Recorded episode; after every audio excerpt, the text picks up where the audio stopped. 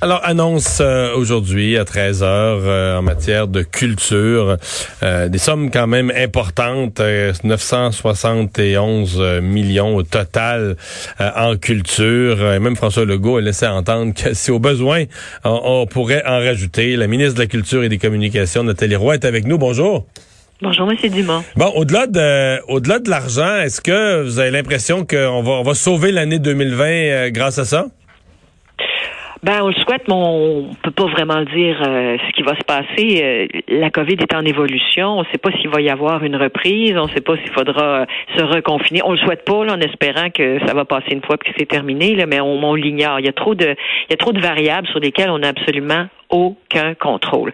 Mais ce qu'on veut faire avec cet argent-là, par exemple, c'est de s'assurer que nos créateurs et nos artistes puissent recommencer à travailler parce qu'ils sont arrêtés là, depuis la mi-mars et qu'ils font, et vous savez, euh, les arts de la scène, entre autres, le spectacle, la danse, le théâtre, c'est avec du monde, puis c'est à l'intérieur, mhm. puis c'est en se regroupant. Et c'est exactement ce que la direction de la santé publique nous empêche de faire actuellement. La vérité, c'est qu'on a juste le droit d'être dix personnes dans sa cour.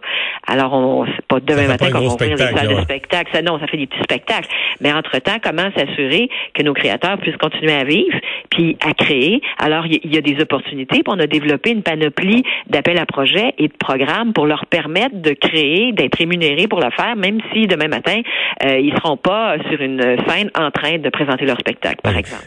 essayons de voir euh, dans le concret. Par exemple, dans le domaine du théâtre, où on est habitué, le théâtre, ça, ben, on a déjà vu ça, des captations qui étaient présentées à l'époque au Beau Dimanche, mais disons, euh, le théâtre, c'est fait pour être vu en direct. Là, ça ne le sera plus. Donc, ce que ça va permettre, vous parlez d'appel de projet, donc, un, exemple, un producteur pour arriver et dire, moi, je vais faire une pièce de théâtre, et puis on va la faire en captation, on va, on va faire quoi? On va, les gens vont pouvoir la regarder en direct à partir de chez eux avec un mot de passe, ou on la capte pour la télé. Dans le domaine du théâtre, qu'est-ce qu'on pourrait faire, par exemple? toutes ces possibilités-là sont ouvertes. Ce qu'on fait, c'est qu'on ouvre la porte à la créativité. On dit, vous êtes les meilleurs, vous êtes les plus créatifs sur la planète, les artistes québécois. On l'a vu avec le talent qui, qui brille à l'international. Donc, euh, les appels à projets sont là. Si vous avez des idées, si vous savez comment faire pour rejoindre vos publics, parce qu'on comprend que c'est le, public leur manque énormément, ben soumettez-nous-les et on va être très ouvert. Et ça peut être des captations, ça peut être des captations lorsque la santé publique nous dira si on peut, un, rouvrir les salles. Nous, il, semble nous dire qu'on pourrait penser que les salles pourraient rouvrir avant la fête nationale. Ça, c'est une bonne chose, mais encore, euh, les artistes vous diront, ben, tu peux pas du jour au lendemain présenter ton spectacle. Ça prend. Ouais, faut euh, un spectacle. Faut un spectacle de montée, des billets vendus. Il y a un délai, là. Voilà exactement. Sauf qu'on peut commencer par rouvrir les portes. Puis ceux qui voudront faire ce que vous appelez des captations, à juste titre, des enregistrements de prestations, pourront le faire dans ces lieux-là. Et si on peut rajouter à ça des nouvelles technologies pour s'assurer que des billets soient vendus, que ça puisse être vu ou à la télévision ou sur des plateformes numériques, ben tant mieux. Mais ça, avec euh, les sous qu'on met sur la table, ben tout type de projet, tout, tout type de projet de ce genre-là pourra être soutenu et euh, soutenu financièrement. Donc, on ouvre la porte un très large spectre de la créativité parce qu'on n'a pas le choix. Les artistes actuellement n'ont pas le choix. On, est pris. Il faut tout le monde, vous et moi là, mais tout le monde doit s'adapter à des nouvelles réalités.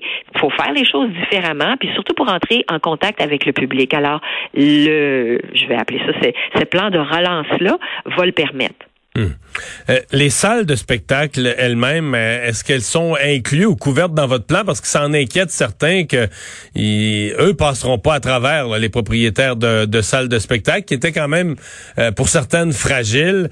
un arrêt quand même de plusieurs semaines, quelques mois. et on craint que certaines ne passent pas à travers?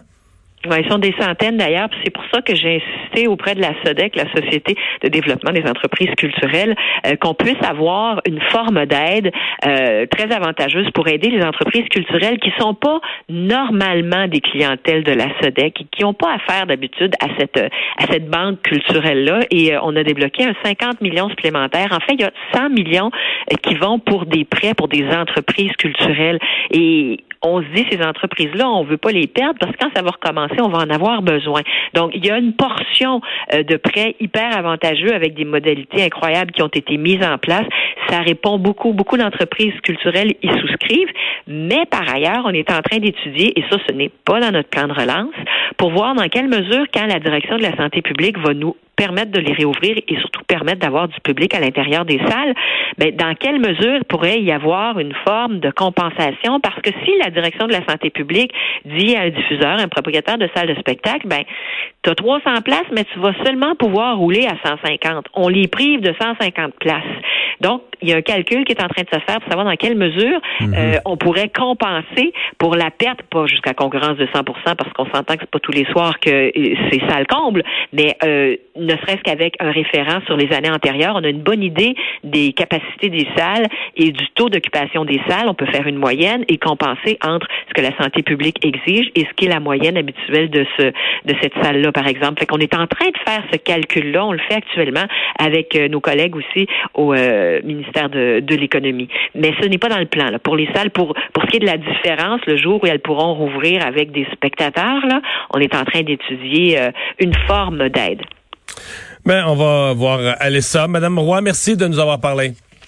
Ben, Au revoir, la ministre de la Culture et des Communications, Nathalie Roy. On va faire une pause. C'est Gilles Barry qui va être là au retour.